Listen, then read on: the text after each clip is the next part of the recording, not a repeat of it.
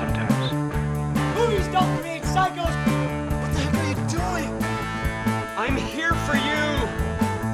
We have such sights to show you. Herzlich willkommen bei Filme zum Dessert und Let's talk about Spandex. Willkommen, liebe Zuhörerschaft. Wir sind wieder da. Yay, hallo Basti. Yay. Hallo, ich bin, bin wieder hier. Ich war wandern. Was hast du gemacht? Ich war nicht wandern. Schön. Ich war hier. Auch gut. Wie ist Ich Hamburg zu dir diesen weg. Sommer? Ich habe ja auch ein, zwei Podcasts ohne dich aufgenommen. das ist eine Frechheit. Das ist eine ab- Ja, absolute ich war mit Frechheit. Klutschewitz habe ich mir hier Killing of a Sacred Deer Ja. irgendwann mal angeguckt und mit Lars äh, will ich jetzt noch einen aufnehmen. Wir Mhm. haben einen indischen Horrorfilm geguckt. Und wie ist die indische Horror-Cinema-Riege so? Interessant. Okay, ich bin schon sehr gespannt auf den Podcast. Hast du sehr gut angeteased. Jetzt habe ich Ja, da richtig genau. Bock drauf. Ähm, ja, ich äh, ähm, habe auch noch einen äh, ohne dich auf der Halde.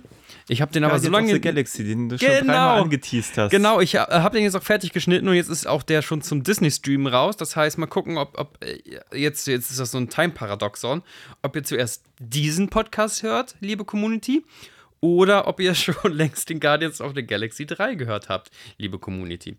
Das finden wir dann heraus, wenn es soweit ist. Inception in meinem Spotify-Regal. Alle Leute, die mich jetzt hier hören und euch mich nur von Filme zum Dessert kennen, man kann ein bisschen gespiegelten Content, aber auch eigenen Content bei äh, Let's Talk About Spandex hören. Und andersrum natürlich genauso. Filme zum Dessert auch manchmal bookmarken und da reinhören, weil da passieren weirde Sachen wie indische Horrorfilme. Ja, und ähm, bist du eigentlich aktuell, äh, was so die ganzen, ich bin ja jetzt quasi mit allen Sommerblockbustern, glaube ich, so ziemlich durch. Ich Und ich überhaupt nicht. Ich war äh, zwecks meines äh, Geburtstages in, in, in Polen unterwegs und habe äh, überhaupt nicht, außer Indie 5, den, da- den, hab ich, den haben wir ja direkt zum Podcast verwurstet, ja. keinen einzigen äh, anderen großen Blockbuster des Sommers gesehen. Ich wollte gestern eigentlich ähm, Oppenheimer gucken. Ah, guck mal. Aber- Warte mal, wer gestern Oppenheimer war. Ach, recht? Warte, ich wollte äh, gestern gucken, Ja. gab noch ein paar wenige Tickets, aber jetzt, wird's, jetzt wird meine Anekdote doppelt tragisch, weil ich hatte keinen mit äh, zu, zu, zu Oppenheimern und dann habe ich es gelassen, weil ich wollte dann doch nicht auf den Samstagabend äh, einen drei Stunden für mich eher schlecht Film gucken. Ja, wir haben ihn um 14 Uhr geschaut. Achso, ja, ich habe überlegt, ob ich den um. Ist ja auch für die Zuhörerschaft komplett egal, aber ich habe überlegt, ob ich zu der 18 Uhr Vorstellung gehe. Dann dachte ich, aber dann bin ich um 9 raus, wahrscheinlich schlecht gelaunt, kann auch nichts zum Angriff mit dem Tag anfangen. äh, aber wie ist er denn? Vielleicht schaffe ich es ja noch die Woche. Er ist, Also hast du auch in Sav Savoy geguckt? Ja, ja, 70 klar. mm? Ja, das, da wollte ich auch hin. Also. ehrlich gesagt, ich sehe ja den Unterschied nicht so. Ich sehe das halt schon ein bisschen flimmern und Mhm. klar, das kann man auch als Feature sehen. Ähm, ich bin ja gar nicht so anti-digital. Ich finde ja dieses Ganze. Ich denke mir halt bei diesem Film, das ist halt so ein Schauspielerfilm. Mhm. Das ist halt ein Biopic, muss man halt so sagen, mit allen klar, Stärken Logo. und Schwächen eines Biopics. Ja. Er lebt halt irgendwie davon, dass das irgendwie auch alles mehr oder minder vermeintlich auf realen Ereignissen basiert. Das finde ich aber dann am Ende immer die spannendsten Fragen. Was ist denn jetzt vielleicht fiktiv dazugekommen und was ist so wirklich verbirgt in Und wenn du den einfach Fragen? nur als Filmfilm siehst und auch als, als großer, von wegen Nolan ist ein Genie und rettet äh, das Kino alleine. Mm, Mittel. Echt? Also ich, ich bin ja kein großer Nolan-Fan, damit geht schon mal los. Ich weiß, ich glaube, Und- da ist so, so eine kleine Einigkeit von uns beiden. Also, beziehungsweise mit Nolan okay, aber ich finde ihn, also er hat alleine nicht das Kino gerettet. Ich glaube, der ist einfach, da wird zu heiß äh, der Brei ja, gegessen. und ich meine, wenn man, also wie auch der Film vermarktet wird, ich meine, Nolan hat dafür eigene Kameras erbauen lassen, Mhm. so IMAX-Kameras dann nur für die Schwarz-Weiß-Szenen und er Mhm. hat irgendwelche speziellen Linsen bauen lassen und das ist halt Dekadenz pur und der ganze Film ist halt dekadent. Aber letztlich hast du halt unglaublich viele Szenen, wo einfach nur Schauspieler gefilmt werden mit extremen Unschärfen, also als, also also es sitzt halt auch nicht immer. Also es ist, Mhm. glaube ich, auch so gewollt, damit so ein bisschen authentischen Look hat und so. Ja. Aber ich denke mir, brauche brauch ich das in einem IMAX sehen? Also natürlich gibt es mega starke Szenen. Also ich meine, Mhm. allein Spoiler, das Zünden der Atombombe. Also es ist halt schon natürlich richtig geil gemacht. Überhaupt alle Sets sind geil. Also die Schauspieler liefern auch alle ab. Die sind alle super. Der ist ja auch bis äh, die kleinste Nebenrolle hoch, äh, hochkarätig gecastet, ne? Also Dan DeHaan spielt irgendwie mit als so, so dritter General von links, Jack Quaid als dritter Professor von rechts. ähm, Benny Safdie. Also es ist echt nicht nur ähm, Cillian Murphy und Matt Damon, die das Ding hochhalten, sondern bis in die kleinste Rolle mit Ja. eigentlich mit A-Listern besetzt. Äh, da habe ich ein Review gelesen, was das manchmal so ein bisschen komisch macht, wenn man denkt, ach, der ist auch dabei und ach, der ist da auch dabei, ähm, weil es dich so manchmal aus dem Film rausreißt. Das kann ich sehr gut nachvollziehen, weil ich wäre wahrscheinlich genauso. Im Speziellen, weil, das weiß ich, äh, unser Mann in Hollywood, Matthias Schweighöfer, spielt, er hat es geschafft. Hat zwei Minuten Screentime oder sowas bei. ja, ähm, als Heisenberg. und wie ist er? Was macht, was macht unser Schweigi? Ist okay. Also Okay. völlig in Ordnung. Aber ist auch keine große Rolle. Also Ja, aber das ist ja das Weirde, so dass man denkt, ey, die haben Benny Robert Downey Safdie- Jr. ist super. Der wird äh, geoscar-handelt, glaube ich. Kann sein. Also den haben sie halt so ein bisschen zurechtgemacht, aber das ist so, wenn man ihn so als Iron Man irgendwie abgespeichert hat, muss Ja. man schon zweimal hingucken, um ihn dann auch zu erkennen. Und äh, macht er super. Also Ich glaube, Robert Downey Jr. ist auch schon echt, der ist ja auch eigentlich im Tom Cruise-Alter. Der ist eigentlich zu, zu noch sportlich und hübsch dafür, wie alt er ist. Kann sein. Der ist Tom Cruise, aber die machen ja alle eh diese Eigenbluttherapie in Hollywood. Das ist Ja, nämlich so. Echsenmenschen. aber du hast auch noch den anderen großen Film gesehen. Du hast alle großen Filme gesehen, ne? Ja, Du hast Barbie und Impossible Mission 7 Impossible gesehen. Barbie und ja, über Indie sprachen wir ja schon. Nee, alles, alles abgefrühstückt. Und gebarbiet wird es nochmal ein Kurzreview. Barbie, vielleicht schaffe ich Barbie auch noch die Woche, aber wenn ich die Wahl habe zwischen Barbie und Turtles, es gibt nicht einen neuen Turtles-Film, und der hat es wahnsinnig Den habe ich schwer. nicht gesehen. Der hat es wahnsinnig schwer, sich in, in den Kinoplätzen, in den Kinos, die wir beide jetzt hier in Hamburg interessant finden, Hm. gegen Oppenheimer und Barbie durchzusetzen. Der kriegt nur zu so ganz unwürdigen Zeiten. Ja. So, aber ich möchte ihn unbedingt gucken. Ähm, deswegen kann sein, dass ich Barbie verpassen werde für die Turtles. Aber Oder Oppenheimer Oppenheimer ist auch immer ausverkauft im Savoy Ja. aktuell. Also, Ja. Wie gesagt, 14 Uhr Vorstellung. Wir haben so echt die letzten drei Plätze bekommen, die man noch, äh, auf denen man noch sitzen wollte. Ja, die, die, machen, die machen Bank. So ist ja auch ist ja gegönnt. Also vielleicht rettet er Ja. tatsächlich das Cinema. Das Savoy sagt, die hatten noch nie so viele verkaufte Plätze seit 2019 in einer Woche. Glaube ich. Seit Barbie Also- Oppenheimer. Ja. äh, ne, dieses Barbenheimer, also an sich dieses Marketing-Ding, dass der, der depressivste Film und, und der quietschigste Film des Jahres so nebeneinander äh, herauskommen und dass sie, dass die sich quasi gegenseitig Schaut ausgeben, also beide Filmstudios, das ist ja natürlich auch echt aus meiner Berufsphase voll interessant gespielt. Und jetzt geht das ja so weiter, dass die jetzt, also dass jetzt andere Studios sich das abgucken und ähm, die Macher von dem neuen Saw-Film, die kommen gleichzeitig mit Paw Patrol, diesem Kinderfilm, diesem Kinderfranchise raus. Und die versuchen das jetzt so ähnlich so miteinander zu spielen und haben das, den Hashtag Saw Patrol äh, ausgerufen. Okay, ich, Aber- ich glaube, es gibt ein paar Trends, die sind schwer zu kopieren. Ja, ich glaube auch. Ich glaube nicht, dass sie den Barbieheimer, ähm, also dass sie da nochmal den Sturm im Wasserglas erzeugen können. Also ich meine, bei Barbie verstehe ich ja, dass, dass also ich fühle mich ja auch irgendwie angesprochen, nicht weil ich mit Barbies gespielt Mhm. habe oder so, sondern weil irgendwie die Marke irgendwie bekannt ist und es einfach interessant ist, was sie daraus gemacht Mhm, haben. Bei dem Paw Patrol sehe ich diesen Mehrwert irgendwie nicht. so beim besten Willen nicht. Da werden auch ganz andere Leute angesprochen. Also tatsächlich können ja, auch weil Greta Gerwig ja auch eine respektierte Filmmacherin ist, das ist Ja. ja so witzig, dass für Cineasten wirklich zwei interessante Aber Ähm, andererseits ein Paw Patrol von Greta Gerwig wäre auch interessant. Würde ich auch gucken. Also wenn, wenn Ryan Gosling jetzt den Feuerwehrhund spielt, so, dann würde ich sagen, alles klar, ich schau mal, was da passiert. ja. Also ähm, Barbie habe ich nur einen sehr beherzten Verriss von meiner Mama gehört. Echt? Ja, meine Mama dachte, es wird ein ulkiger und unterhaltsamer Film. Und sie hat gemeint, der ist gar nicht so ulkig. Die saß da wohl mit einer Freundin und mein Vater drin. Mein Vater ist eh ein alter Filmknohahn. Hm. Und sie meinte, der war halt nicht so amüsant. Der war schön anzugucken, aber der war nicht lustig. Die dachte, es wird ein richtig so ein lustiger. Aber meine Mama hat auch so einen bescheuerten Humor. Also ich kann mir schon vorstellen, was sie als lustig verstanden hätte. Also die Sache ist so, ich bin, ich finde den nicht super toll, ich finde aber ein paar Momente halt fantastisch. So. Mhm. Ich finde das ganze Set ist halt großartig. Ja. Äh, Ryan Gosling, äh, alles im Barbieland ist fantastisch. Äh, die machen das alle super. Margot Robbie ist super. ja.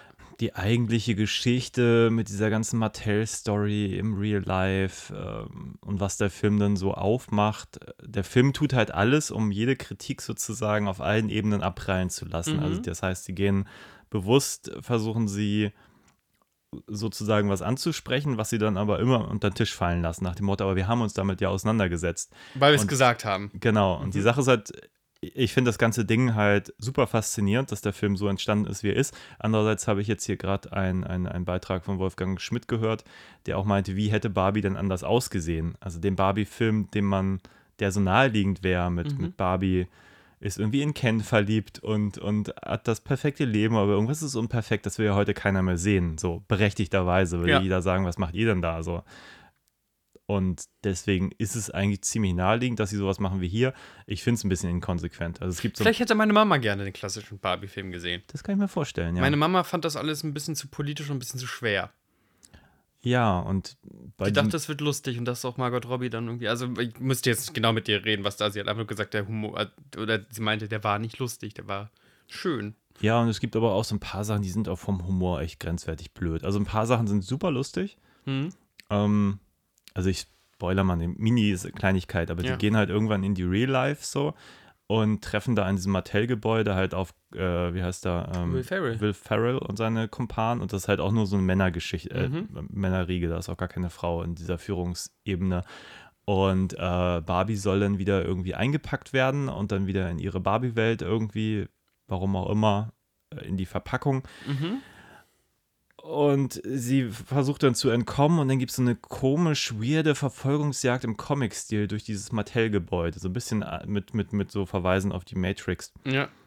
Und man fragt sich nur, aber wir sind doch jetzt gerade in der Real World. Was ist denn das, was will mir dieser Film denn jetzt eigentlich erzählen? Und das ist halt sehr problematisch, finde ich. Also gerade diese ganze Mattel-Nummer, was da aufgemacht wird, wie das aufgelöst wird. Und das ist, ich glaube, da, da, da steckt schon viel System hinter. Also ich glaube, die Idee ist nachher jetzt auch, auch woke Menschen abzuholen, nach dem Motto, ach, wir können unserem Kind ja jetzt vielleicht doch mal eine Barbie schenken. Ist ja doch nicht so schlimm, wie wir immer dachten. ich glaube, das ist natürlich die einzige Idee dahinter, diesen Film zu verkaufen. So. Es freut mich natürlich, dass der Film so unfassbar viel Geld macht, weil äh, Leute rechts, ähm, rechtspolemische Internet-Trolle, gerade aus den USA, ebenso Leute, die die Wokeness als ähm, äh, Schimpfwort benutzen, schon gesagt haben, ey, wenn der floppt, go Vogue and go broke ist ja so ein geflügeltes Wort in Reddit und Twitter und das stimmt ja einfach nicht. Go Vogue und verdiene eine Milliarde Dollar. Das ist immer sehr, sehr witzig. Also auch die Leute, die angefangen haben, Bud Lights zu zerschießen, weil Bud Light für ähm, queere Organisationen spendet. Oder ähm, die äh, gegen Marvel jetzt haten, weil Marvel wird immer weibischer und sonst was. Dass die immer behaupten, die gehen alle pleite, die ganzen Firmen. Das ist einfach nicht wahr. Bud Light hat einen riesen, äh, hat ja quasi auch Gratis-Marketing erfahren, dadurch, dass diese ganzen rechten Spinner jetzt äh, dieses Lightbier zerschießen. Und Barbie auch. Also, ne, wenn Arschlöcher Barbie so kacke finden, dann ist das für mich ein Qualitätssiegel. Also, Gott sei Dank äh, ist die woke Zielgruppe relativ kaufkräftig. Ja, würdest du sagen, Menschen, die ähm, den Barbie-Film irgendwie aus solchen Gründen scheiße finden, mögen den Film, über den wir heute reden? Tendenziell? Ja, Ja. Ich, hundertprozentig. Hundertprozentig. Das ist die anti-woke Antwort zu, zu Barbie. Ja, ich habe, wie gesagt, bin in den ganzen Sachen raus. Ich war, äh, ich wurde, ich wurde älter und bin wandern gegangen, wie man es so macht, wenn man älter wird. Und ähm, jetzt könntest du mir noch einen Countdown geben. Einen kleinen. Ein Countdown. Ja, einfach diese Top, also wir haben jetzt große vier Blockbuster. Eigentlich fünf, aber ich glaube, Little Mermaid ist so ein bisschen weggefallen in Deutschland. Das ist, glaube ich, overseas eine größere Sache. Ja, den habe ich auch nicht gesehen. Ja, ich glaube, der wurde auch gar nicht groß, da wurde keine große Werbung oder sowas für gemacht. Ich weiß nur, dass diese, die Hauptdarstellerin ziemlich abgefeiert wird, dadurch, dass sie singen kann und wahrscheinlich Leute ein bisschen an Zendaya erinnert. Soll jetzt nicht rassistisch sein, aber halt ein neuer upcoming Darling so. Ähm, denn die, die vier, äh, wir werden nicht alle in diesem Podcast besprechen, jedenfalls nicht zeitnah, solange die noch im Kino sind. Ja. Gib uns doch mal so eine Sommer-Blockbuster, äh, so ein Countdown. Und dann können wir gerne äh, zu dem äh, anti-woken Action-Cinema kommen. Also ich sag mal so, die, also am, am spannendsten rein vom Konzept und, und von allem ist natürlich Barbie, finde ich. Barbie auf der 1. Barbie auf der Eins, ja. Okay. Nicht, weil ich den Film super toll finde, aber weil der einfach als Gesamtwerk ziemlich unique ist, würde ich mal sagen. Dann, ähm, also Oppenheimer ist auch schon sehenswert. Oppenheimer auf der 2. Ja, ja, ja, ich würde sagen. Oh, aber du zweifelst. Jetzt kann das äh, die Podcast-Zuhörer-Community nicht sehen, aber du, du kneifst zwar ein bisschen die Augen so ein Ja, bisschen ich überlege gerade die du wanken. Qualitäten von Mission Impossible 7. Aber ich würde schon sagen, Mission Impossible 7 eher auf der 3. Auf der 3, okay. Also wirklich wie, wie eigentlich die Besucherzahlen in den Kinos, glaube ich. ja, eben, du redest die Charts Und nach. dann eindeutig Abgeschlagen auf der 4 Indie. Indie. Oh nein, ja. Also, es wird nicht mehr besser. Ich fand ja in Indie auch Momente gut, aber, aber alle diese vier Filme haben irgendwas, wo ich sagen würde, ich habe auch relativ viel zu kritisieren. So. Mhm. Bei Oppenheimer ist es ganz klar auch das Buch, weil Der ist auch lang, ne? ja, der ist halt so furchtbar lang und die Sache ist, irgendwann hast du, das ist ja doch kein Spoiler, irgendwann hast du diesen Atombomben-Moment und dann geht der Film halt nochmal eine Dreiviertelstunde bis Stunde. Der hat so, so Vibes von irgendwie so diesen Biopics wie, wie JFK von, von Oliver Stone. Ähm, mit unglaublich viel am Ende noch so Gerichtsverfahren, also nicht richtig Gerichtsverfahren, aber so Anhörungen und so. Ja. Und das ist gerade, weil ich dann auch nicht so im Thema war, ist jetzt nicht so, dass ich jetzt mich gerade irgendwie. Das finde ich aber auch immer schwierig. Ein. Film, ein Film muss auch funktionieren für Leute, die nicht im Thema sind irgendwie. Also er muss Belohnung haben Ja. für Leute, die da drin sind. Aber es kann nicht sein, dass du vorher ähm, nochmal den History-Almanach aufgemacht haben musst. Ja, und das ist, glaube ich, ein bisschen das Problem an Oppenheimer. Da sind unglaublich viele Figuren drin. Mhm. sind unglaublich viele Dinge nebenbei. Einige sind interessant. Es ist eigentlich relativ spannend, dass zum Beispiel im Trailer ziemlich ausgestellt wurde, dieses, dieses Restrisiko, was die hatten, als die Atombombe sprengen wollten, dass sie gesagt haben, es gibt so eine ganz, ganz kleine Wahrscheinlichkeit, dass, Atmosphäre wir vielleicht Feuer die ganze, Ja. das, die ganze Welt wegbrezeln damit. Ähm, und wenn man den Trailer sieht, denkt man sich, das hätte ein viel höheres Gewicht im Film oder das war damals viel mehr Thema und Ja. tatsächlich wird das irgendwie in drei Dialogen so mal ein bisschen abgehandelt. Ist aber dann auch wiederum fast die spannendste Frage, weil die halt moralisch ist und sonst natürlich macht der Film die Moral auf. Aber vielleicht ist dazu auch Nolan nicht der Filmemacher, der gut Emotionen bedienen kann. Vielleicht ist er gar nicht so richtig interessiert an Emotionen. Eben. Und dann denke ich mir manchmal, vielleicht hätte man auch ein bisschen mehr das, ähm, die, die Nerds ausstellen können. Also nicht, dass er es nicht macht, aber ich denke mir manchmal, da, da also bei, bei Oppenheimer finde ich es ziemlich unkonkret, was man hätte anders machen können, weil ich jetzt auch nicht genau mit der, mit der Geschichte weiß. Und irgendwie will man ja auch bei so einem Biopic irgendwie an der Realität sein.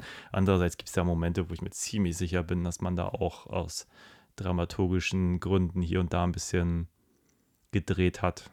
Aber Florence Pugh auch wieder dabei. Genau, Schauspielerin die der Stunde. Zeit sehr nackt. Echt sehr nackt. Sehr nackt, ja. Ist ja ein großes Thema gerade, weil in irgendeinem Land.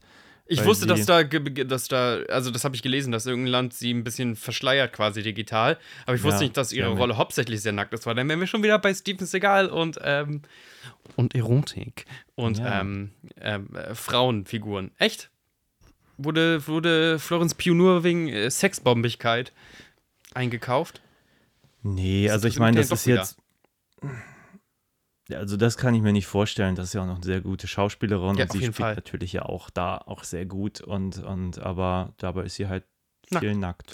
okay. Ja, vielleicht ist mir doch mal das ein 70 mm wert. Wer weiß das schon? Wollen wir zu unserem Hauptthema kommen? Ich bin schon ganz heiß und kribbelig. War Es schon gibt noch eine, eine Kleinigkeit. Du hattest ja Okay. Geburtstag. Ich hatte Und Ich Geburtstag. habe dir ein Stola. Geburtstagsgeschenk besorgt. Nein, wie schön. Ich habe es jetzt gar nicht eingepackt. Ich hole es einfach ist aus okay. dem Schrank hier ich, dein, raus. Und ja, ich bin gespannt. und ich guck weg kurz. Ich habe kurz, äh, liebe Zuhörerschaft, ich habe die äh, Augen zu. okay, du kannst aufmachen.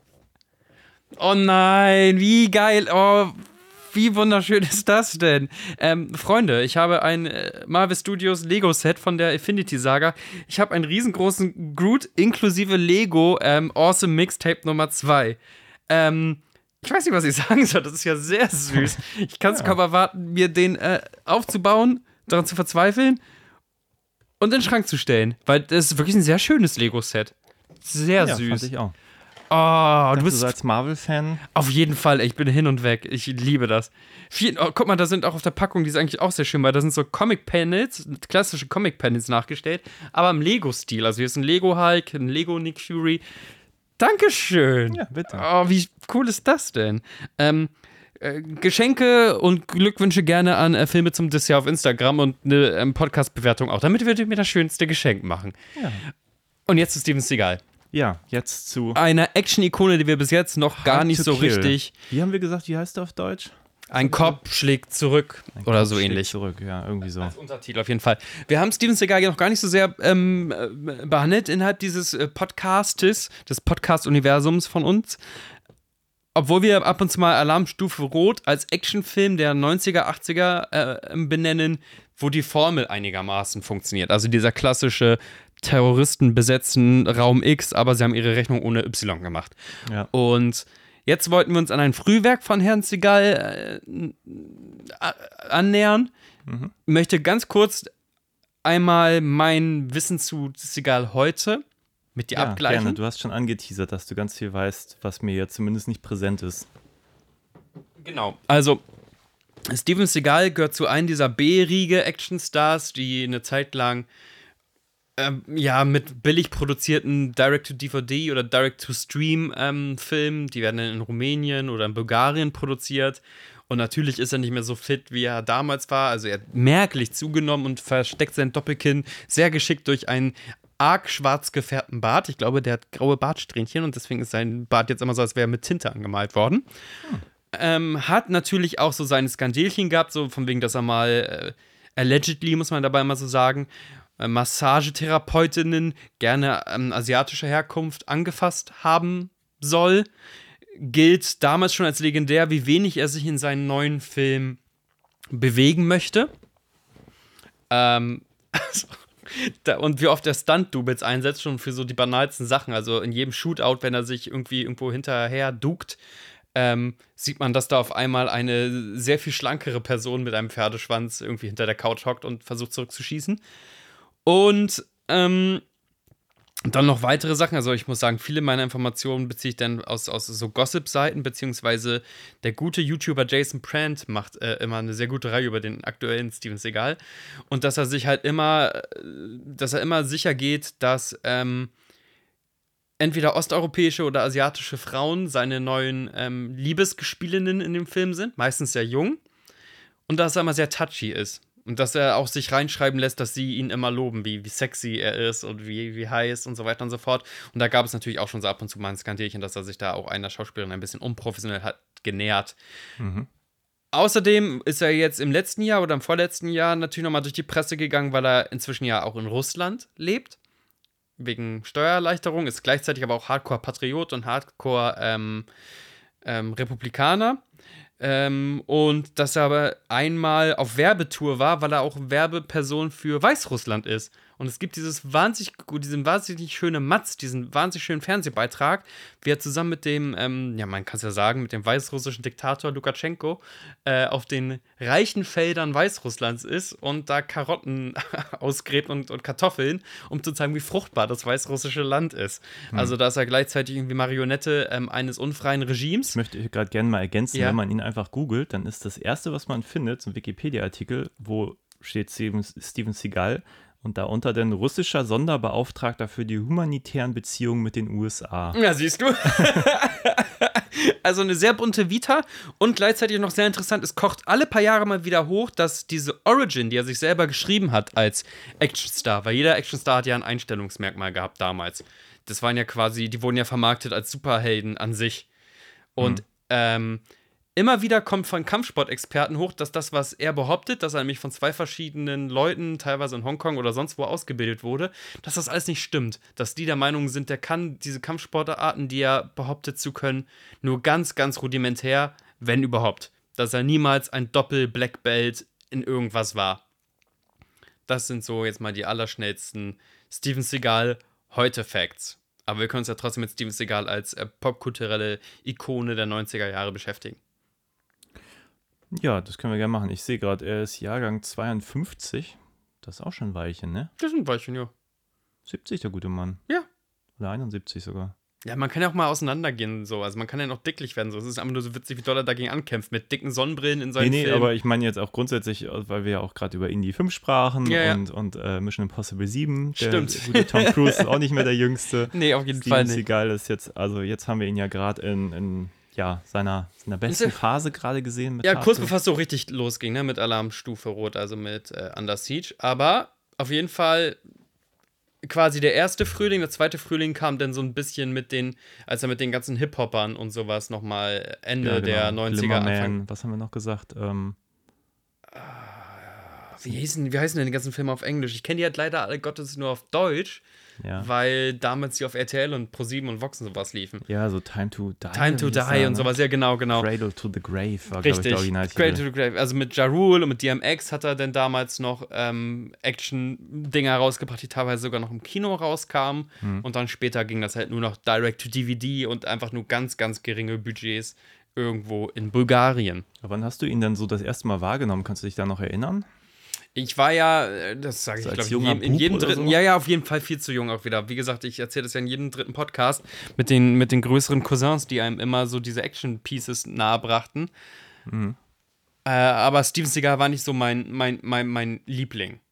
Mhm. Auf jeden Fall nicht. Ähm, Steven Seagal war, äh, vielleicht hat er den Top 5 gekratzt. Also Arnie war ganz oben. Dann muss Stallone gekommen sein für mich. Dann äh, Jean-Claude. Ähm, ich war auch so ein bisschen in der Zeit, wo langsam auch Nicolas Cage akut wurde. Und ich weiß nicht, ob Steven Seagal dann gekommen wäre oder jemand anders. Aber natürlich, ähm, man wusste, der ist groß, der hat einen Pferdeschwanz und lange Haare. und wie gesagt, der hat diese beiden ähm, Under the Siege-Filme gemacht, die ich beide auch als VHS auf jeden Fall hatte. Also dieses Alarmstufe Rot auf Schiff, Alarmstufe Rot im Zug. Das waren große Sachen. Ähm, Gerade im ersten Film, da spielt auch diese eine Ex-Playmate mit und die ist da zeitweise barbusig unterwegs. Ich glaube, das war eine sehr zurückgespulte Erika Szene. Eleniak, ja, Exactly. die da aus Und der Torte springt. die aus der Torte. Und diese, diese Tortenszene, die wurde, also, die äh, wurde zurückgespult. Zeitlupe. Ja, Frame für Frame Standbild. wurde aus der, aus der Torte gehüpft. Und äh, da hat natürlich auch Tom Lee Jones und so mitgespielt, was ja alles großartig war.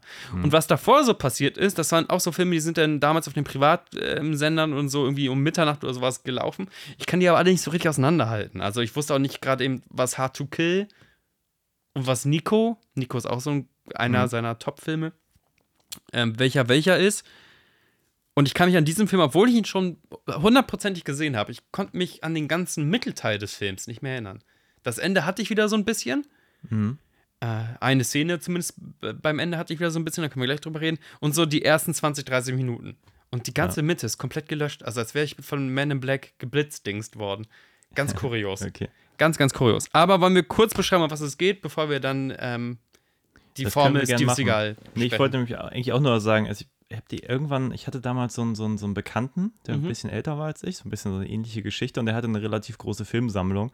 Und da habe ich mir eigentlich alles, was ich nicht gucken durfte, bei ihm ausgeliehen. Ja, ja, ja. Und ich weiß, er hatte auch so Sachen wie hier äh, Deadly Revenge, das Brooklyn Massaker und so. Ja, und stimmt. Ich weiß, mit den Filmen bin ich immer nicht so warm geworden. Irgendwie fand ich Seagal auch manchmal ein bisschen cool, aber die meisten Filme halt so ein bisschen wie der hier sind halt auch einfach ein bisschen generisch. Und mit riesiger Ausnahme in seinem Schaffen, auch wenn ich jetzt hier gerade nochmal drauf gucke, ist wirklich Alarmstufe Rot 1 und 2, die wirklich für mich richtig gute Actionfilme Ja. sind.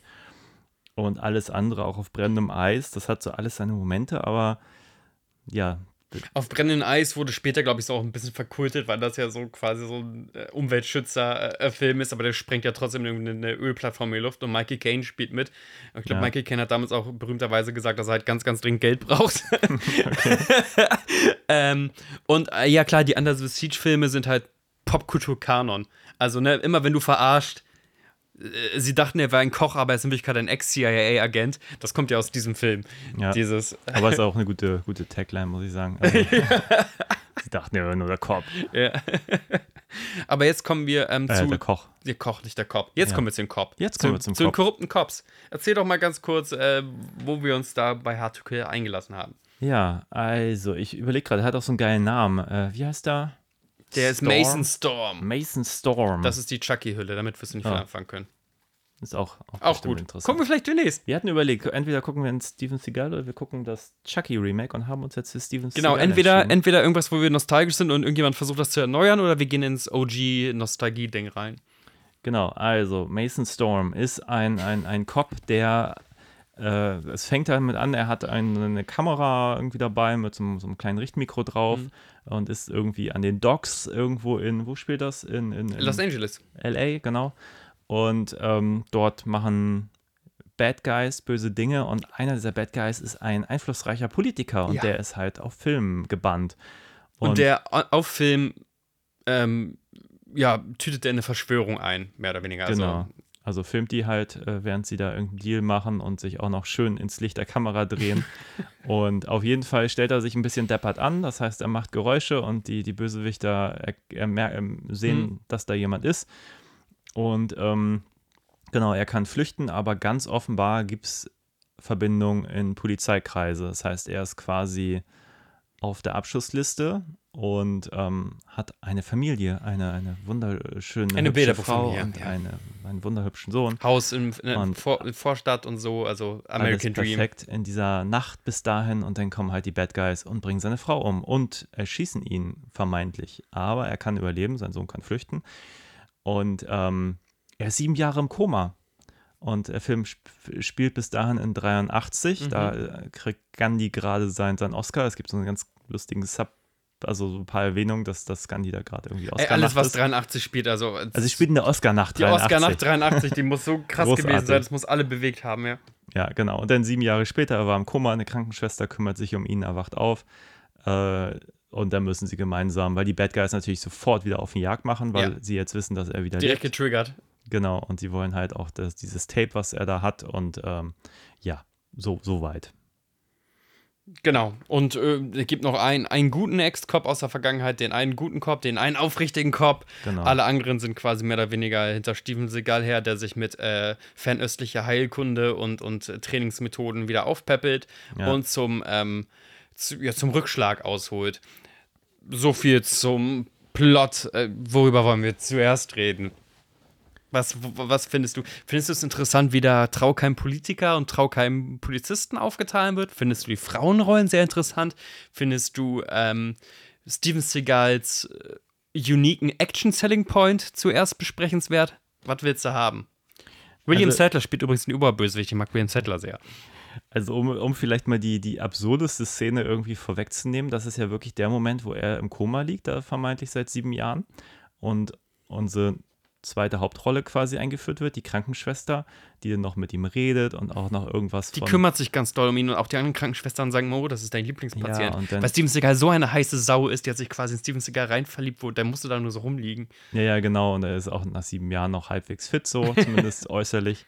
Ähm, und ja, es fängt halt damit an, dass sie dann irgendwas sagt mit, mit Pussy. Wanna see my und, pussy oder sowas? Genau, und dann holt sie aber so ein kleines Kätzchen, was sie neben ihnen tut. Und man denkt, was ist das denn für ein Gag? Und dann Ja. hebt sie das Bettlaken und meint, oh, das ist aber echt schade und so. Hoffentlich wachst du wieder auf. So, Weil you got so much to live for. ja, Weil der Schwanz so groß ist. ja. Leute mit großen Schwänzen dürfen leben. echt awkward. und ja, und wie du so schön sagtest, sie, sie geilt ihn halt irgendwie die ganze Zeit an und irgendwann wird er dann wach und, und äh, ja, dann ist das halt. Dann sind die ja zusammen. Ja, und emotional macht halt natürlich der Film halt wirklich auch, lässt halt alles links liegen, ne? Also Frau ist tot, okay, ja, gibt noch mal zwei Rückblenden, dass das offenbar irgendwie nett war, so. War okay. Sonst vergessen, am am Schluss stirbt noch jemand, der ihm nahe steht, so, Das wird auch gar nicht richtig behandelt, ne? Nee, da, so mit Trauer hat er es nicht so. ähm, ja, da gibt es ein paar schön, schön awkward Moments, die irgendwie auch Spaß machen. Ansonsten ist das Ding äh, erstaunlich gut produziert, finde ich. Ja. Erstaunlich gute Drehorte, ähm, Action ist gut inszeniert. Ähm, Darüber würde ich diskutieren wollen. Also die Setpieces ja. Ähm. Ja, äh, ich meine jetzt einfach, ich kann mich jetzt zum Beispiel aber an diese, diese kurze Verfolgungsjagd, die auch so ein bisschen random ist, aber da, da fährt das eine Auto gegen irgendeinen Streifenwagen und da fällt auch was ab vom Auto und irgendwie sieht das alles ganz cool aus. Also Auf jeden Fall. Alles. Also der Film ist ja auch so End 80er, Anfang 90er Us. Also ne, immer wenn es sexy wird, kommt das erotischste Instrument aller Zeiten, das Saxophon. Genau. Dann gibt es so, so, dass Leute so auf so Sinti-Tasten rumdengeln, wenn sich Leute so anschleichen. Also wenn Leute mit so angezogener Pistole hinter so einer Ecke warten, dann macht es immer bum, bum, bum, bum, bum, bum, bum, bum, bum, bum. Das ist alles geil. Ähm, die die äh, Fahrzeug-Action ist brachial, weil sie halt wirklich mit Fahrzeugen gegeneinander fahren mussten. Äh, es gibt noch richtig so richtig krasse Squib-Action. Also, wenn mal jemand angeschossen wird, dann explodiert halt gleich so ein Marmeladenglas auf der Brust. Es werden relativ häufig ähm, Arme und Beine gebrochen äh, mit einer relativen Radikalität. Ähm, Und das ist auch ein bisschen sein Markenzeichen, ne? die Leute auch dann nochmal irgendwie mit so einem Knack irgendwie einen Arm zu brechen oder umzubringen, auch wenn es gar nicht nötig tut. Jetzt, jetzt komme ich dazu. Äh, leider Gottes äh, äh, besteht auch ähm, Steven Seagal so ein bisschen auf Hand-Combat. Und wenn immer andere Leute das so, so richtig, richtig konnten, also äh, Chuck Norris konnte seinen Roundhouse-Kick oder wie das Ding hieß, ähm, Jean-Claude Van Damme konnte gefühlt alles. alles außer gerade Englisch sprechen. Arnie hat halt Sachen hochgehoben und hatte dann auf einmal einen Arm, der, der breiter ist als mein Oberkörper und sowas. Ähm, und Steven Seagal hat gefühlt immer nur seinen, seinen blöden Handkantenschlag und, und schmeißt dann Leute so gerne in Schränke oder in Vasen. Und das macht er halt die ganze Zeit so. Ich, äh, natürlich jetzt mit dem Wissen von dieser, dieser Jason Brand YouTube-Serie, dass ich auch nicht weiß, ob der noch sowieso sehr viel mehr kann. Also ich, ich will sagen, die physische Action ist ein Mühe langweilig. Ja, aber ich, also, Unent, unathletisch, unimpressive. Also, wenn Ja, ich bin ich- jetzt so, so Kampfszenen, so wie aus der Daredevil-Serie, so wenn ich dich unterbreche, gewohnt, so die ja wirklich top-notch sind. ja, aber ich glaube, das war immer aber auch das, womit diese Filme verkauft wurden, dass der richtigen Kampfsport einsetzt. Ein richtiger Kampfsport ist eben nicht Filmkampfsport, also es geht nicht um die Show, Ja. sondern mehr so, keine Ahnung, wenn dich jemand angreift mit einem Messer, dann machst du halt nur eine Bewegung, das Messer ist weg, so. Ähm, und ich hatte eigentlich immer ein bisschen den Eindruck, dass das aber auch so ein bisschen sein, sein Mehrwert war, so nach dem Motto, wir machen die Kampfszenen relativ authentisch. Und weil das dann zu langweilig ist, brechen wir noch einen Arm hinterher. so. Jetzt hast du es doch so, ne? Und dann bist du halt so, okay, wo kann er denn diesmal den Gegner reinschmeißen? Wir hatten Ja. schon das Schaufenster, wir hatten schon irgendwie das Gartenhäuschen. Ach, da kann er dir nochmal in so, einen- so einen aufgestapelten Weinflaschenberg im Supermarkt reinwerfen und so.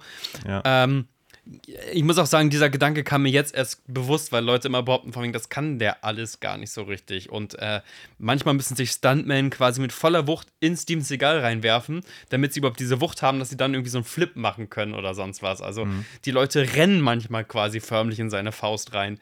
ja. Es ist sehr äh, von ihm selber. Es gibt so ein paar Stuntmen, die klar ihr, ihren Job können. Von ihm selber wirkt das immer so, so lethargisch und äh, unathletisch. Aber das ist natürlich auch ein guter, guter Marketing-Trick zu sagen, ja, aber so, so fühlt sich das an, wenn du im echten Leben ausgebildet wurdest in Hongkong und San Francisco oder was weiß ich wo. Ja, dass da natürlich gerade dieser, hier diese fernöstlichen Einschläge auch teilweise unfreiwillig komisch wirken. Ja.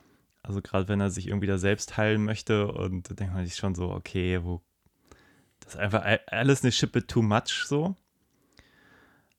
Aber das, glaube ich, war auch echt so, so sein Ding, habe ich dir Das war sein Ding, das war auch sein Image. Also damit ist auch in Interviews und sowas reingegangen. Wirklich, der hat Räuberpistolen erzählt, von Mhm. wem er alles ausgebildet wurde und dass er Ninja-Arts, Forbidden Ninja-Arts kann und so, ein- so ein Quatsch. Ja, und wie gesagt, ich, ich glaube das ja bis zum gewissen Grad. Also ich glaube schon, dass er irgendeine Art von Kampfsport kann. Wie gut und so kann ich auch überhaupt nicht einschätzen.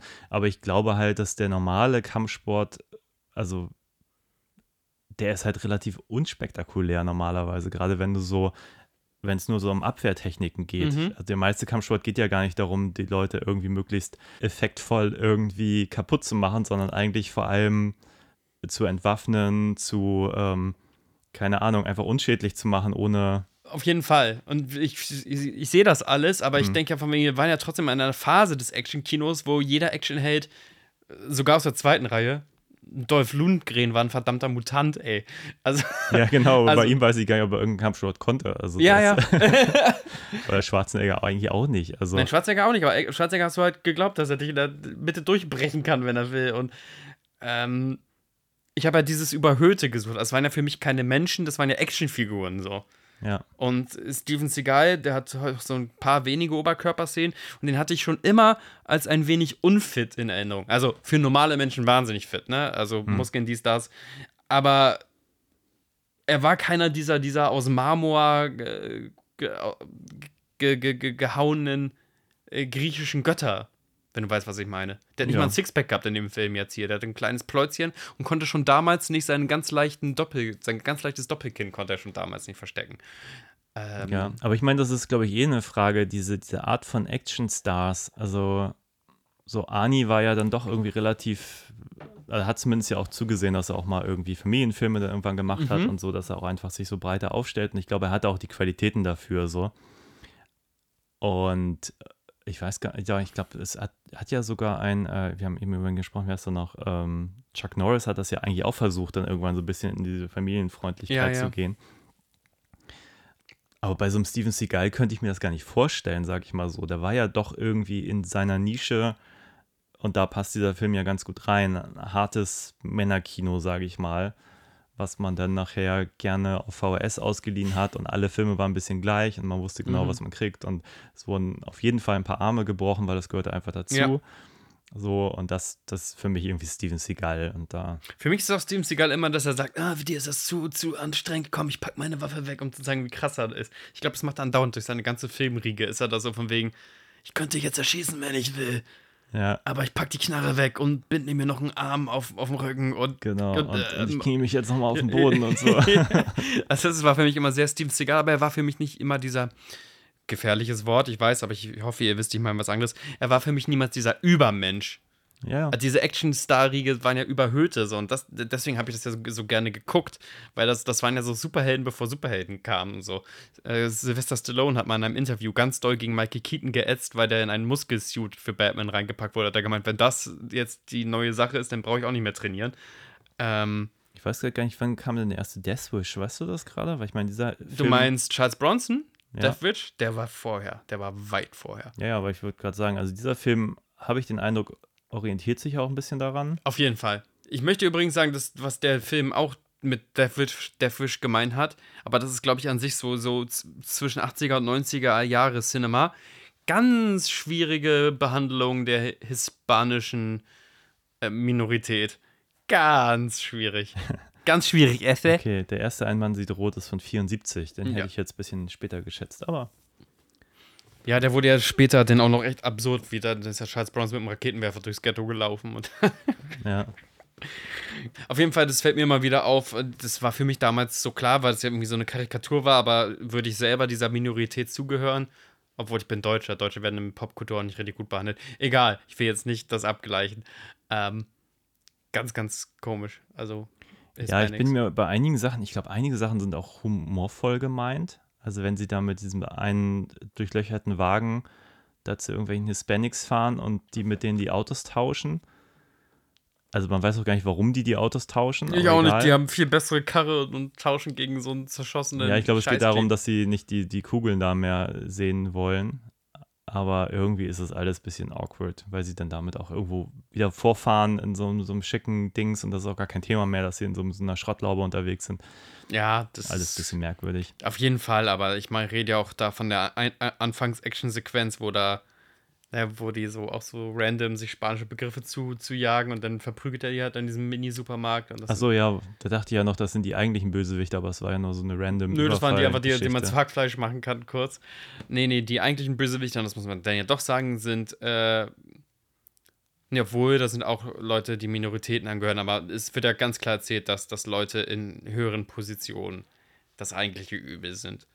Ja, dieser, dieser Senator, der William Settler, der den Senator spielt, der macht ja sogar offen Werbung, die Streets wieder clean zu machen und hast du nicht gesehen. ja, ja. Ist ja so ein arg pro-Gun pro-Gun ähm, äh, Politiker. Was komisch ist in seiner politischen Aussage, weil ein bisschen fühlt sich der Film so an, wenn wir das mal auf so eine politische Ebene ähm, äh, führen würden, als würden so selbstgerechte Right-Wing-Leute gegen selbstgerechte Right-Wing-Leute kämpfen. So Republicans versus Republicans. Ja, ich glaube, das ist in deren Welt aber auch kein Widerspruch. Es gibt halt die einen, die moralisch integer sind und die anderen, Klar. die moralisch nicht integer sind. Ja, so. ja. es gibt die Steven Seagals und die William Settlers. gibt's gar keine Frage. Ja. Dass man selber aufräumen muss, das, das ist schon wahr. So. Ja, Ähm,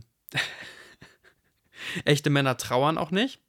nee. Echte Männer gucken manchmal so ein bisschen reumütig weg, wenn sie beispielsweise eigentlich den Verlust ihrer Ehefrau noch nicht so richtig verknust haben, aber schon das nächste Betthäschen sich angelacht haben. Ich möchte gerne zur weiblichen Figur des Films kommen. Ja, Bitte, ich eröffne für dich erstmal das Wort und kann mal gucken, ob ich irgendwas beifügen Naja, ich, kann. wie gesagt, ich sprach ja eben schon kurz drüber, diese, dieser erste Moment, wie sie da äh, ihn da anlächzt, während er noch seit sieben Jahren im Koma liegt, ist halt Ja. schon echt hart als Einführung ihrer Figur, muss man sagen. Und äh, ich meine, ansonsten finde ich es nett. Man gibt ja so ein paar Action-Szenen, das fand ich okay. Von mir aus hätte es dann dieser, dieser Softsex-Szene, die dann noch irgendwann kommt, überhaupt nicht bedurft. Also da, da macht der Film halt genau das, was man erwartet. Ähm, die findet ihn im Koma hot. Die findet um übergeil. dann als wäre er der größte Snack des. Jahrhunderts, ey. Ja, Und sie ist in L.A. unterwegs. Ich will jetzt Steven Seagal nicht zu, zu nahe treten. Da gäbe es bestimmt auch ganz gut aussehende, klassisch lebendige Männer, mit denen man Ja. sich treffen kann. Und es geht auch gar nicht mehr darum, ob das charakterlich oder so matcht. Also die ist ja so hin und weg von ihm, auch ich wenn er so. tatsächlich ein Hammermoment später, wenn sie sein, ihr, ihr, seinen Sohn dann noch irgendwie retten und so. Ja. Und es diesen Moment zwischen ihm und ihr gibt und er sie irgendwie fragt, wer bist du denn? Ja, ich weiß nicht, ob das lustig gemeint war, aber es wirkte ich so glaube nicht. Ich seltsam, glaube, ich glaube, da war nicht, ich glaube nicht mal, dass diese Autowechselszene lustig gemeint war. Ich glaube, da, da liest du Humor rein, der, ich glaube, ich glaube, äh, Steven Seagal-Filme dieser Ära sind relativ humorbefreit. Genau, aber ich glaube, aus heutiger Sicht ist es halt einfach lustig, weil sie es ernst meinen, weil es Mhm. halt eigentlich so daneben ist in dem Moment. Also so, Also er gibt seinen Sohn in Obhut, nachdem er ihn befreit hat und schickt ihn da in, in die Hand dieses Model ähnlich, dieser Model-ähnlichen Schauspielerin und meint, hier, pass auf. Und er, er ist natürlich, also er kennt ja seinen Vater nicht mal, sein Vater ja niemals Ja. gesehen, so und dann ist, ja klar, offen und ehrliche Frage, du hast ja auch gelacht, hast gemeint, das ist der ehrlichste Moment des Drehbuchs, ähm, wenn jemand einfach fragt, wer bist du denn eigentlich?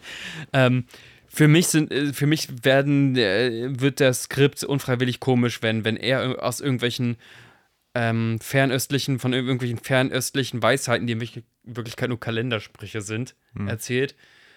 Und sie ihn mit einem offenen Mund und offenen Augen anguckt und man förmlich, wow. ja, ma- ey, man soll quasi schon sehen, ähm, wie feucht ihr Höschen gerade wird. Und das, da, tut mir diese Schauspielerin so leid, weil ich frage mich immer, wenn, wie es wohl war, Ende der 80er, wenn du, da wird ja Ende der 80er produziert worden sein, wenn er Ja. 90 rausgekommen ist. Du kriegst eine Rolle im Actionfilm und, und kriegst das Skript und bist aufgeregt und rufst deine Mutter an und äh, freust dich und mit deinem Manager zusammen und so. Und dann liest du das und äh, fra- hinterfragst, mache ich irgendwas in dem Film, außer halt immer nur totales Fangirl zu sein? Was hat meine Rolle noch? Also was ich immer total faszinierend finde, jetzt auch bei dem, es gibt diesen Moment, die finden sich ja offenbar beide gut, ist ja soweit nichts einzuwenden, dann kommt es zum ersten Kuss und sofort hat Seagal irgendwie seine Hand auf ihrem Arsch. Ja. Und das ist so, oh, also Auch doll, also auch nicht nur so so angelegt, machen sondern Männer das, ne? der, der greift halt so Männer richtig das. rein. Also das kann man ja auch, also kann man auch nicht. Männer packen halt so richtig zu, er ist halt ein Anpacker. Die haben ja Ja. auch sofort, also direkt nach dem ersten Sex, äh, nach dem ersten Kuss, direkt Sex. Also straight. Die können sich nicht mal mehr, die sind so leidenschaftlich, die machen es direkt auf dieser Trainingsmatte. Die können sich nicht mal mehr äh, in irgendein Bett oder sowas verziehen. Ähm, und äh, er sagt gar nichts, weil Männer machen beim Sex keine Geräusche. Sie flippt vollkommen aus. Sie, Hm. Natürlich. oh, das fühlt sich so gut an, oh, du bist so gut. Also, das ist so. Wie gesagt, wenn ich das lese, also. Ich weiß auch nicht, ob Seagal irgendwie bei einem Drehbuch mitsprachig hat, wenn er sagt, äh, die, die findet mich noch nicht gut genug, die muss mich noch besser finden.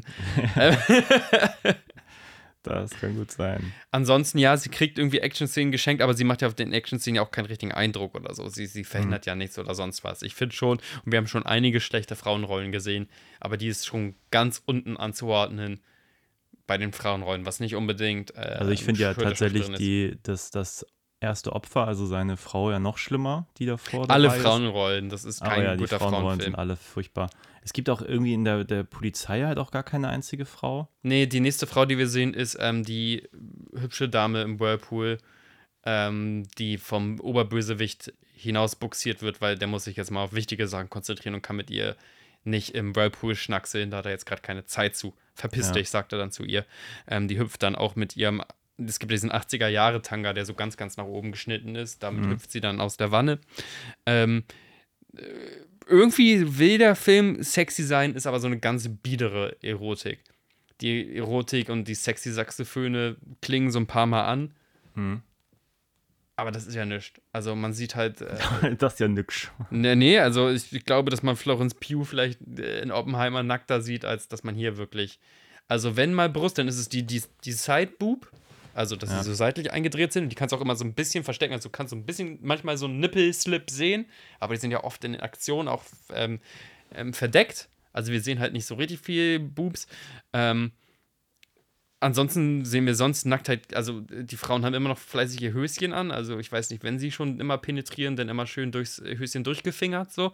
Ähm, aber das ist ja nicht wirklich sexy. Das ist ja so Kindergarten-sexy. Das ist ja pubertär Ja. sexy. Aber die Frage ist natürlich, da sind wir vielleicht mal bei der eigentlichen Handlung oder dem Mhm. Drehbuch. Also ich weiß, als der, er wacht aus dem Koma auf und dann kommt da sofort so ein böser Arzt ins Gebäude. Und ich weiß, Mhm. du hast äh, auch ein bisschen unwirsch dich gefragt, wo kommt der denn jetzt plötzlich so Ja. schnell her? Also, also offenbar hat das Krankenhaus oder unsere, unsere, unsere zweite Hauptdarstellerin oder unsere Hauptdarstellerin, die hat dann bei der Polizei angerufen, Der ist wieder wach hier. mitzuteilen, dass John Doe jetzt wieder am, am Leben ist. Ja, ja.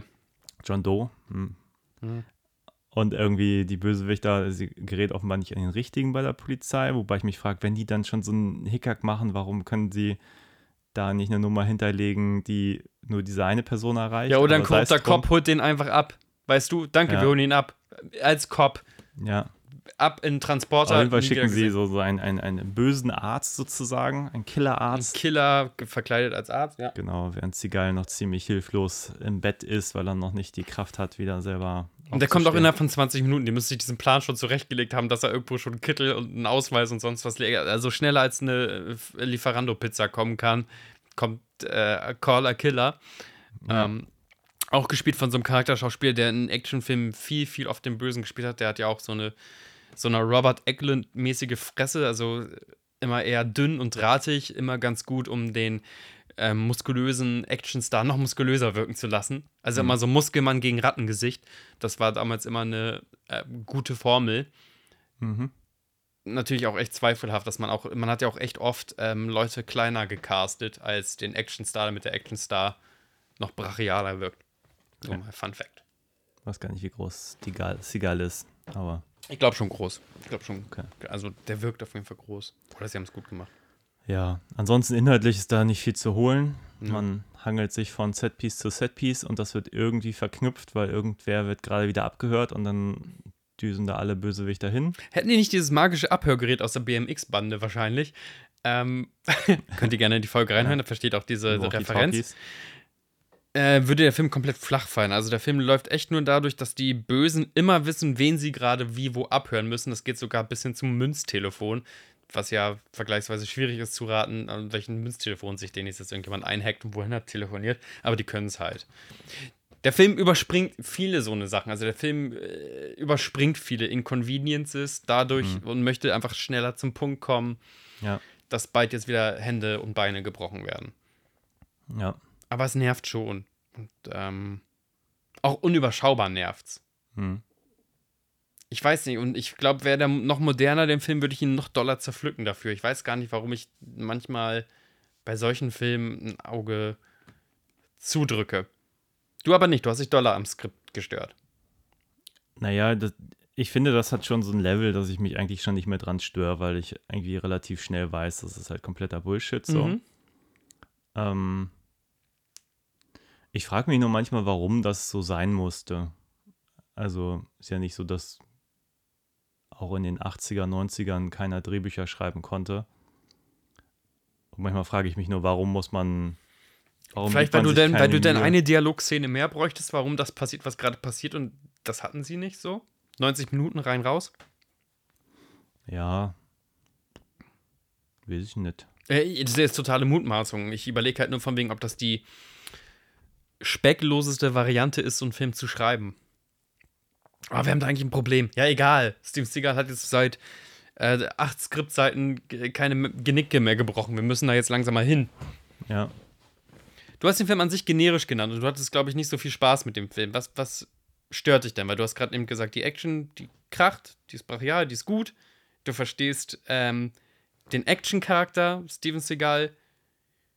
Trotzdem hat er dich nicht so richtig angezeckt.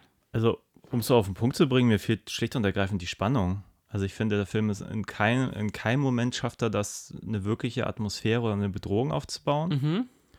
Ich habe auch, also es ist halt alles vorhersehbar. So, das erste Mal, wenn er da mit seiner Frau zusammenkommt, ich, wahrscheinlich habe ich den Film schon mal gesehen. Ich kon, also ich habe jetzt keinen Déjà-vu-Moment gehabt, wo ich dachte, den habe ich schon mal gesehen, obwohl ich mir ziemlich sicher bin, dass ich ihn schon mal geschaut habe. Ich habe Also ist den hundertprozentig geschaut, ja. Aber er kommt zu, zu seiner Frau am Anfang und du weißt, die Frau wird sterben. So beim Mhm. Jungen war ich mir nicht sicher, so.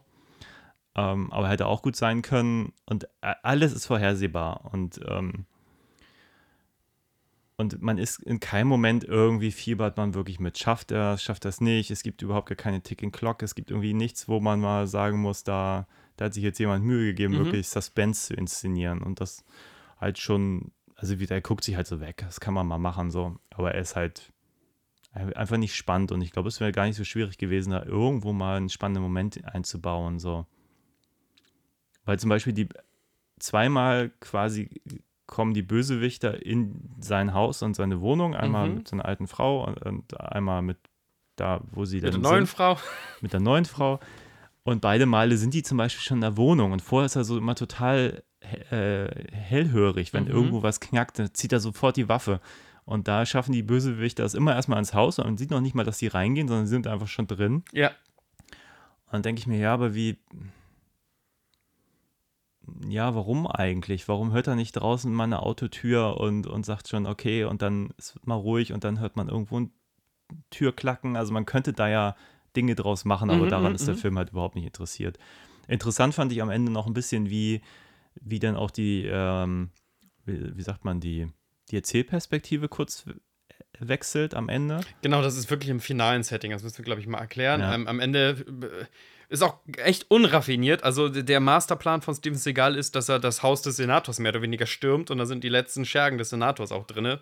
Ähm, der wurde in einer wahnsinnigen Menschen, inklusive mehreren Billardhallen und riesengroßen Garten, uns ist egal. Ähm, und ja, tatsächlich, dann wechselt er die Perspektive, dass wir von den letzten verbliebenen Knirschis sehen, wie sich das für die anfühlen muss, wenn Steven Seagal äh, äh, durchs Haus ramboniert. Ja, sie jagt. Also Ja. geht man sozusagen in die Rolle der, der Opfer dann in dem Moment von Steven Seagal die Opfer. Das kannst du auch echt nicht anders erzählen, weil die letzten Verbliebenen sind auch halt echte Würstchen.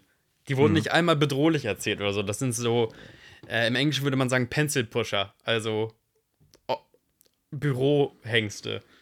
Die wurden nicht erklärt von wegen, oh, die können aber noch irgendwas, wa- was sie Steven Seagal entgegensetzen könnten. Klar haben die eine Pistole in der Hand und so, aber eigentlich sind es Würstchen.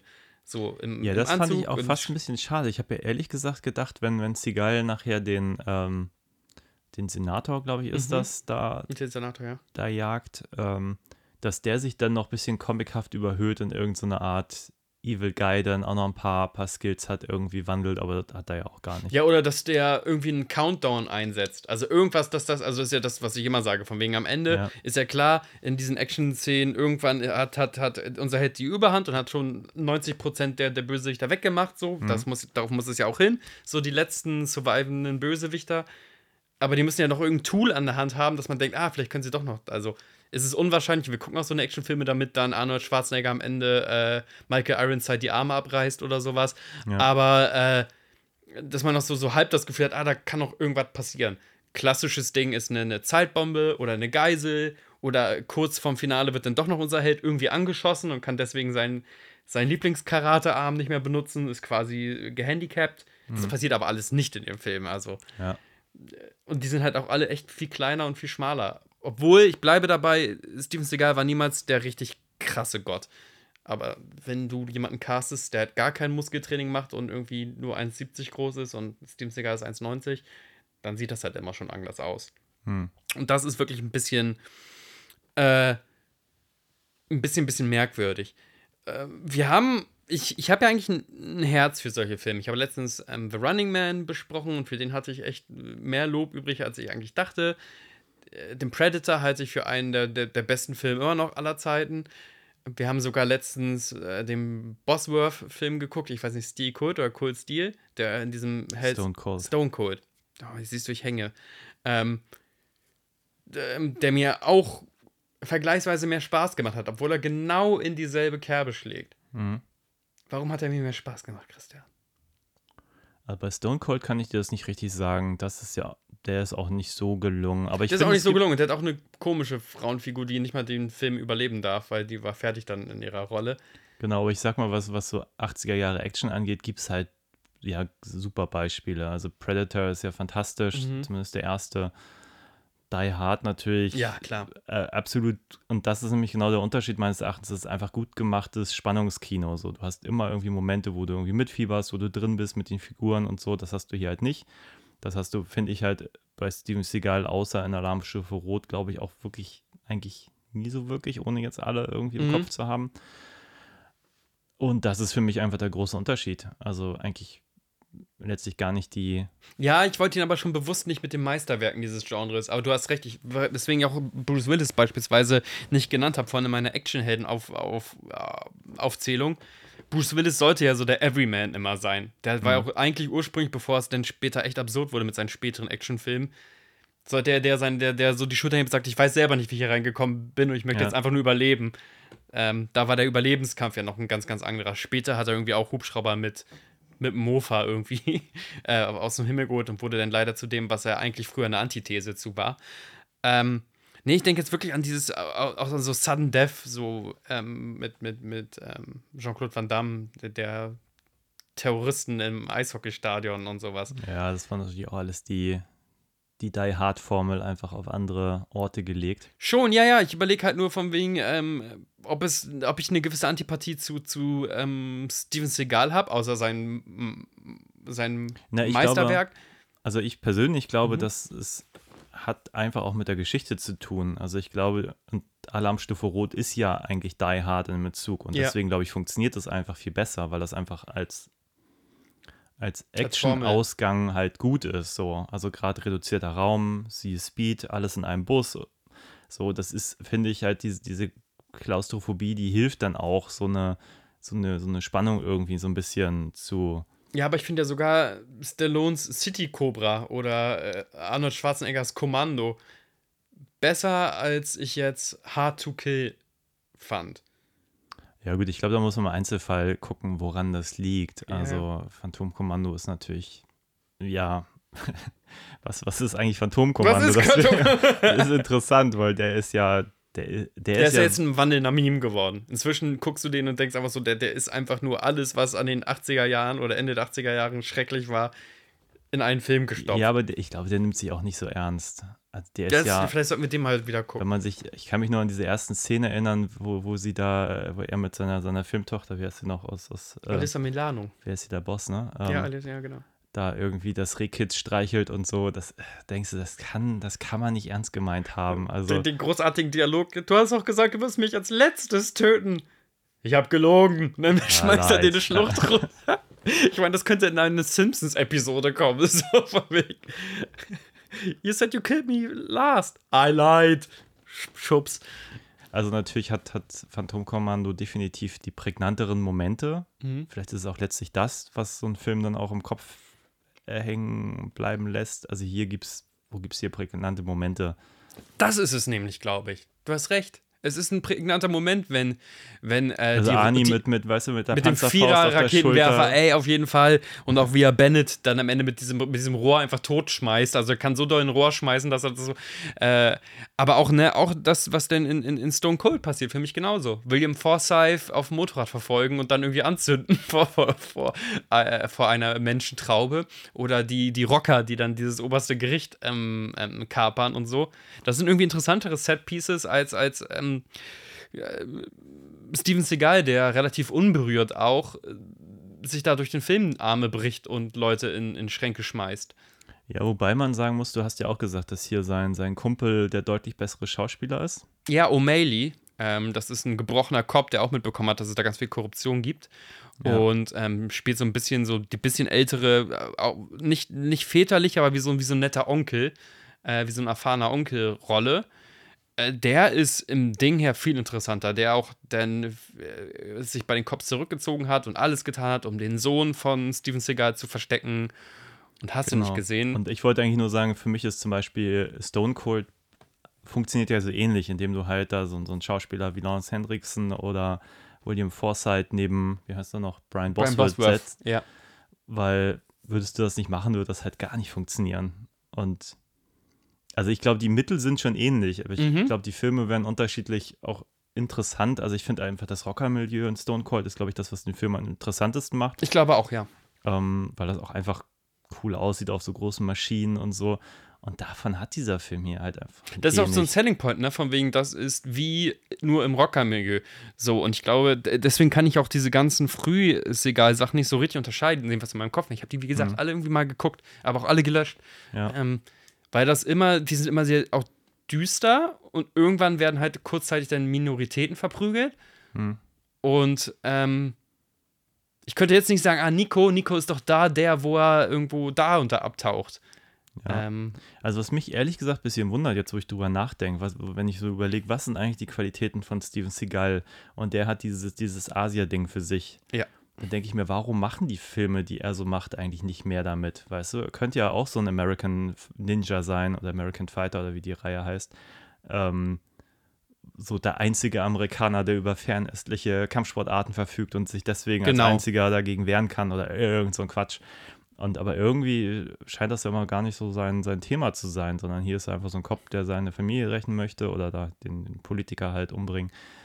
Oder ähm, ja, gefühlt sind die anderen Filme einfach so ähnlich. Die haben alle nicht so nicht so größere Stakes. So, Nico ist, glaube ich, auch nur so ein. Ist, auch, ist eigentlich fast dasselbe irgendwie gefühlt. Ja. Also ich kann es zumindest nicht auseinanderhalten. Jetzt, vielleicht, vielleicht drehen sich jetzt auch irgendwelche Leute, drehen schon am Rad und sind schon an, an Hasskommentare verfassen. Aber wenn ihr mal überlegt, so von wegen auch von, von der Cinematografie und sowas, unterscheidet sich das nicht alles großartig. Alles immer, die, ich glaube, die waren immer ein bisschen düsterer. Ja. Ich sehe immer irgendwelche Docks oder irgendwelche Lagerhallen und hast du nicht gesehen. Aber ich, vielleicht müssen wir auch ähm, auf Seagal-Reise gehen. Vielleicht unterschätzen wir den Mann jetzt auch komplett und tun ihm total Unrecht.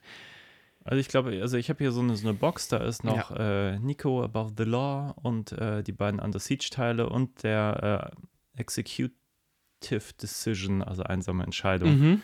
Ähm, Ein Film, der bei uns beiden sehr positiv in Erinnerung geblieben ist, by the way. ja, ich habe den damals sogar im Kino gesehen. Der war nicht schlecht. Ja. Ich kann Der macht aber auch was, ohne jetzt spoilern zu wollen, für einen anderen Film, den wir jetzt nicht besprechen. Ja, aber ich finde halt eigentlich auch Alarmstufe Rot und auch der, der einsame Entscheidung sind halt so Filme, die. Ich habe den Eindruck, da steckt weniger Seagal drin als in den anderen Werken, so rein vom, vom Ding. Da ist so viel anderes drin. Also bei Ja, wir haben ja schon mal gesagt, dass er da äh, Gary Busey ist das? Das ist Gary Busey? Gary Busey, ja. Und Rot 1, Tommy Lee Jones, ne? Genau. Und die Genau, die da reinzusetzen. sich einen Ast. Ja. Das macht so viel Spaß. Genau, man freut sich immer mehr auf deren Szene so und, und ähm, Und in Teil 2 machen sie es ähnlich. Da sind auch zwei, ich weiß gerade nicht wer, aber die sind auch fantastisch. Ja, gab ja auch echt Charakterschauspieler, die du halt einmal gegen jeden durch ähm, existieren konntest. Äh, Die beiden Filme sind ja echt einfach toll. Ich glaube, der zweite nicht so gut wie der erste, aber das sind trotzdem gute, gute, gute Filme. Ist egal, ne? Außer, das, ne, außer zu dem Monster, was er jetzt wurde, mehr oder weniger. Ich will ja nur noch mal erzählen, ist egal jetzt, außer dass, ne, dass er jetzt neben Lukaschenko Möhren frisst und angeblich immer seine Masseusen angefasst haben soll.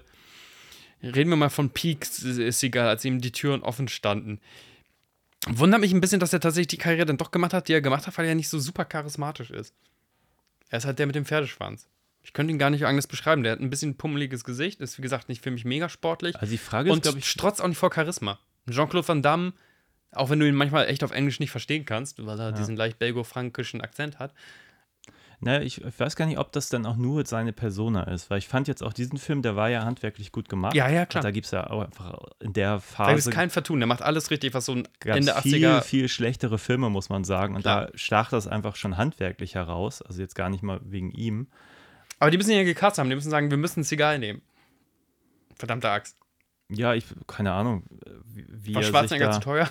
die, diese Qualitäten geschafft hat. Naja, wahrscheinlich, ich weiß gar nicht, wie man das, wie wie das so gemacht wird hinter den Kulissen, also wie man so einen Star aufbaut. Also Mhm. man muss ja schon sagen, okay, die Person, die hat jetzt eine kleine Fanbase und jetzt ähm, geben wir ihm die Chance für einen größeren Film, weil wir Ja. sehen da Potenzial drin so. Und würde man jetzt jemanden ganz Unbekannten nehmen, hätte man das natürlich nicht. Und irgendwie muss man da ja sich da irgendwie von Film zu Film, vielleicht war es auch super angenehm mit ihm zu arbeiten und er hatte, konnte immer seine Lines und war gut vorbereitet, so was andere vielleicht nicht konnten. Der, da, äh, heute wird ihm ja immer vorgeworfen, dass er nuschelt, dass er seine Texte lieblos runterrattert. Ja, Macht er aber schon echt in seinen Frühzeiten auch. Wir mussten die Untertitel anstellen, weil wir ihn nicht verstanden haben. Da ist unser Englisch nicht gut genug, wenn jemand einfach so total lieblos was wegnuschelt, dass wir da. aber es hätte jetzt auch nicht äh, das Verständnis vom Film geschmälert, sage ich mal, das nicht zu verstehen. nee.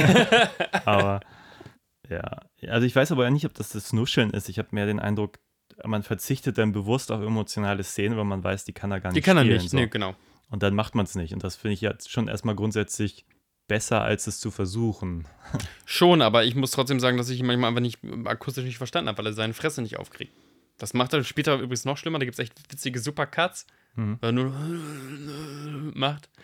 Ähm, Ja, aber es gibt manchmal auch, also da, dagegen ist er aber auch noch Gold. Ich kenne andere Schauspieler, die, die drücken dann auch ihre Stimme, weil sie denken, das ist irgendwie cool. und so. klar. Und dann auch Dinge machen, wo du wirklich denkst, um Gottes Willen, das, ist, das macht dich weder cool noch bösartiger, wenn du das machst, sondern du bist dann einfach das nur eine macht dich weder Witzfigur. cool noch bösartig. Ich musste kurz auf die, ich werde heute noch zum Ja, Essen eingeladen. los, ne? An, es geht noch, ist alles super, alles super, alles super.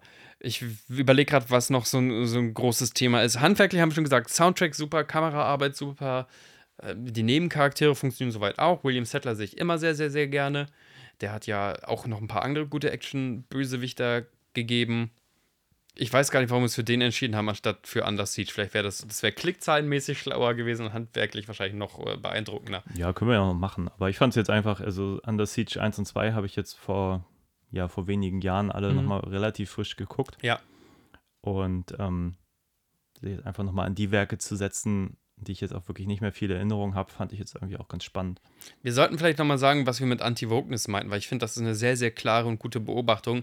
Der Film ist schon, soll schon so ein harter Männerfilm sein und, und Straßengerechtigkeit und man holt sich zurück, wenn meiner Familie Unrecht getan wurde, aber bangt trotzdem noch die heiße Krankenschwester weg. So, das muss also erlaubt sein. Ich bin auch nur ein Mann. Das ist so ein richtiger mm, Männerfilm. Ist aber in seinen, in, sowohl in seinen, wie du es so schön genannt hast, in seinen Gewaltspitzen, als auch in seiner Sexiness, was wir auch schon angesprochen haben, wahnsinnig züchtig.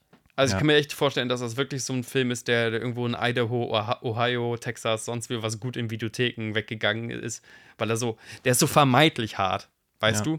Der ist so pipifax hart. Das ist so, so eine Art von Härte und so eine Art von Machismo, wo ich mich drüber lustig machen würde.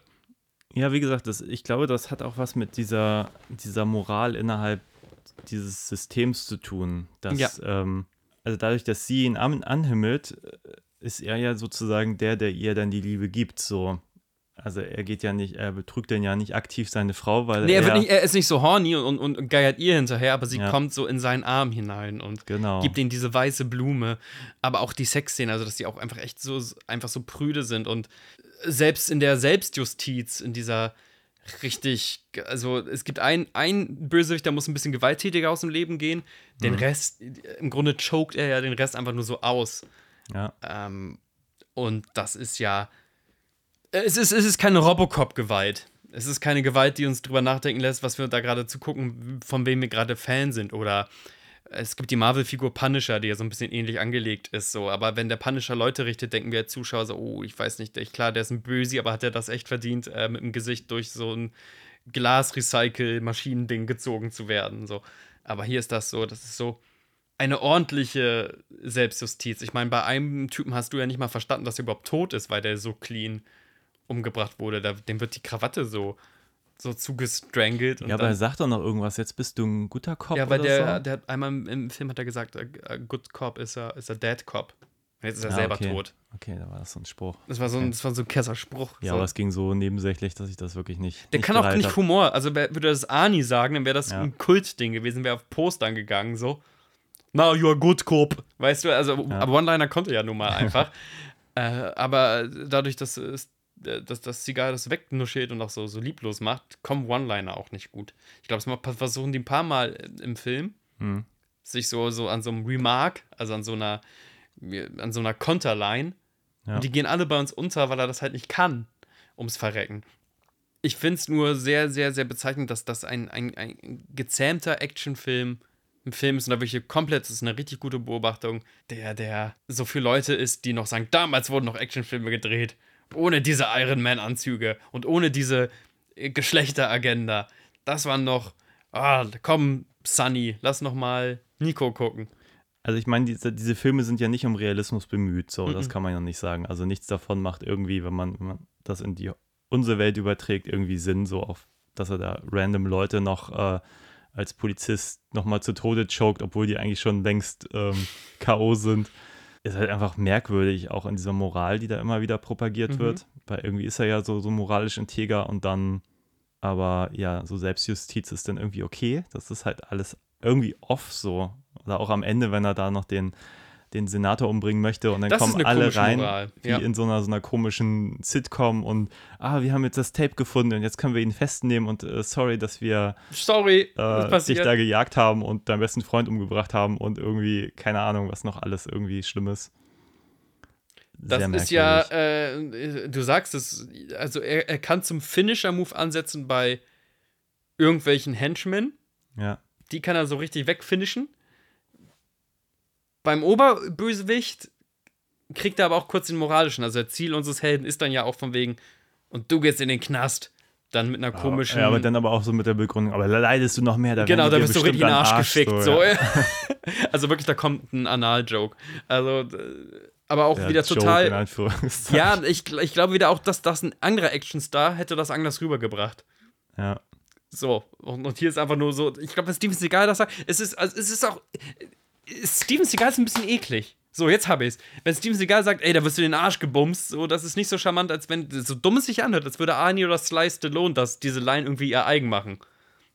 I hope you like it there, butt boy. So, weißt du? Oder wenn, wenn Arnold Schwarzenegger irgendwie eine Sharon Stone in, in Total Recall an sich ranzieht, ist das für mich persönlich nicht ganz so bäh, als wenn, wenn, wenn Steven Seagal irgendwie äh, ja, dieser es gibt hier zwei Schauspielerin. Kussszenen, wo wir irgendwie gedacht haben, ah, irgendwie die gehen auch lange. das, das Die sieht gehen auch so echt lange. unangenehm Ja. auch aus für die Schauspielerin. Nee, die haben die, auch, ja, die, auch diese armen Schauspieler. Tod ist kein, Tod ist kein Bock. Ja. So.